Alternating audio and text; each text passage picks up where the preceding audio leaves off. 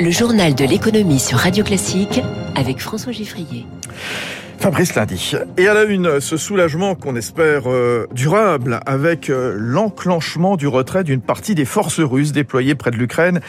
Les marchés boursiers rebondissent, le Dow Jones en hausse de 1,2%. Mieux, le Nasdaq plus 2,5%. Euh, le Nikkei à l'instant, oui, plus 2,2%. Voilà, à Tokyo, voilà au moment où je vous parle. Idem en Europe, Paris qui reprend des couleurs, plus 1,9%, 6979.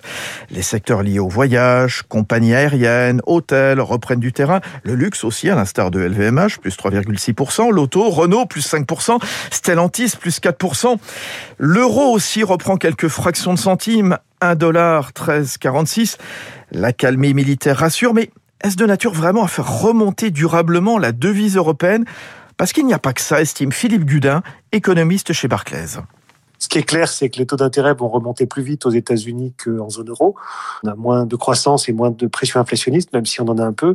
Et donc ça, ça va plutôt dans le sens d'une dépréciation de l'euro. Par ailleurs, il y a quand même d'autres facteurs. Avec la crise énergétique et la hausse des prix du pétrole, de l'électricité et du gaz, on a quand même un excédent courant qui se réduit. Donc là aussi, ça a tendance à plutôt peser sur l'euro. Enfin, il y a des incertitudes géopolitiques. Ça évolue assez vite en ce moment. On a parfois des bonnes nouvelles, parfois des mauvaises. Et ça peut avoir aussi un impact sur la monnaie en fonction de la confiance des investisseurs dans une éventuelle valeur refuge. Donc, à mon avis, il y a quand même peu de chances pour qu'on voit un euro s'apprécier euh, dans les semaines qui viennent les taux d'intérêt, en effet, parce que le rebond d'hier, technique, masque d'autres inquiétudes, celles liées à la politique monétaire, à l'inflation. Dernière illustration, la forte hausse des prix de gros aux États-Unis, plus 1% en janvier, la plus forte en presque un an. Alors si Jérôme Powell est très attendu aux États-Unis sur ce chantier, avec la difficulté pour lui de ne pas casser la croissance, euh, du côté de la BCE, toutes les options sont ouvertes, explique François Villeroy de Gallo, le gouverneur de la Banque de France, en particulier sur les futures hausses de taux d'intérêt. Mais une décision, selon lui, n'est pas indispensable d'ici juin.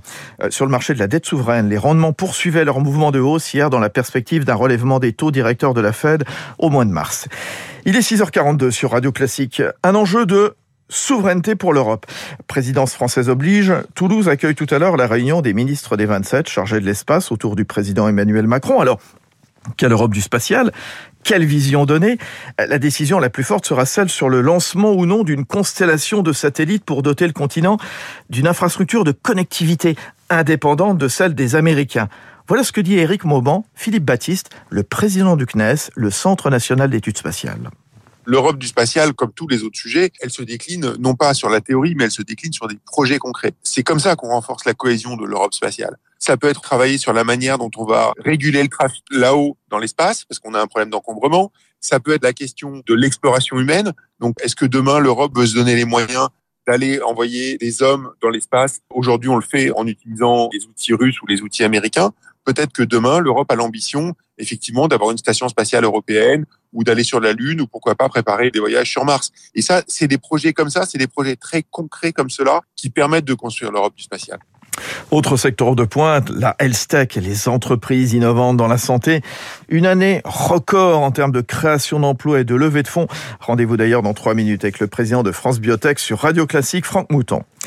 Du côté des entreprises, Engie retrouve les bénéfices avec un excellent brut d'exploitation qui repasse au-dessus de la barre symbolique des 10 milliards, en hausse de 22%, grâce au prix élevé de l'énergie et grâce à une meilleure performance du nucléaire belge.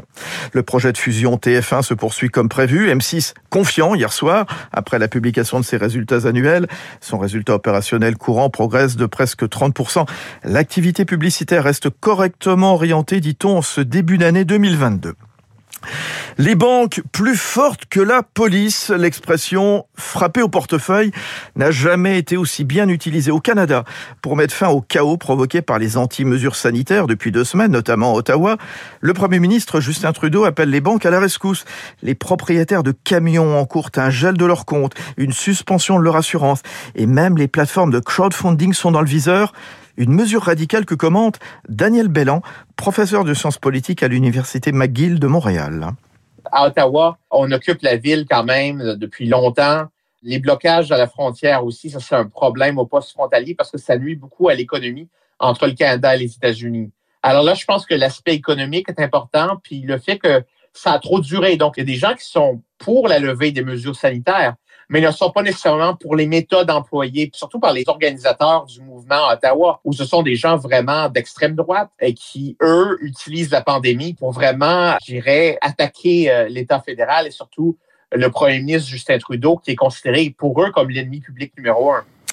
Attention, dit le Pentagone, l'industrie de défense américaine est trop concentrée. Depuis les années 90, le nombre de groupes est passé de 51 à 5 en référence à Boeing, Lockheed Martin, Raytheon, General Dynamics et Northrop Grumman. Euh, le manque de concurrence représente un risque pour la sécurité nationale des États-Unis. L'heure des bilans euh, pour l'an passé se poursuit. Les exportations des vins et spiritueux français sont à un niveau record en 21, plus 28%. Elles pèsent dorénavant 15 milliards d'euros dans la balance commerciale française. Euh, rendez-vous tout à l'heure avec David Barou à 7h55 sur Radio Classique.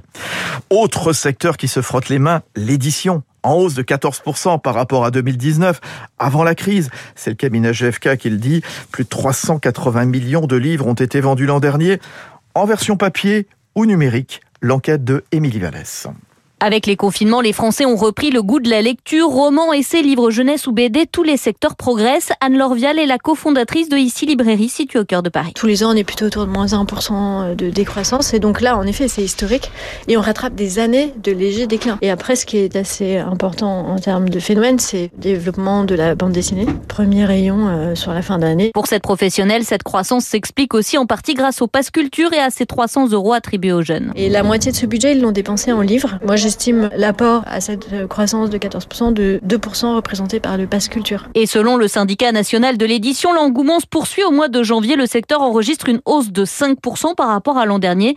Pierre Dutilleul, son directeur général. C'est encourageant. Ça veut dire que le mouvement qui s'est créé avec la pandémie semble continuer en ce début d'année. Donc, euh, le secteur de l'édition est dans une bonne tendance. D'ailleurs, euh, on voit que beaucoup de gens s'y intéressent, des investisseurs et d'autres. On espère que les phénomènes de concentration qui se préparent possiblement ne perturberont pas ce schéma et que la diversité éditoriale se poursuivra. Car le secteur se prépare à un possible bouleversement avec la fusion probable entre Hachette Livre et Editis numéro 1 et 2 de l'édition.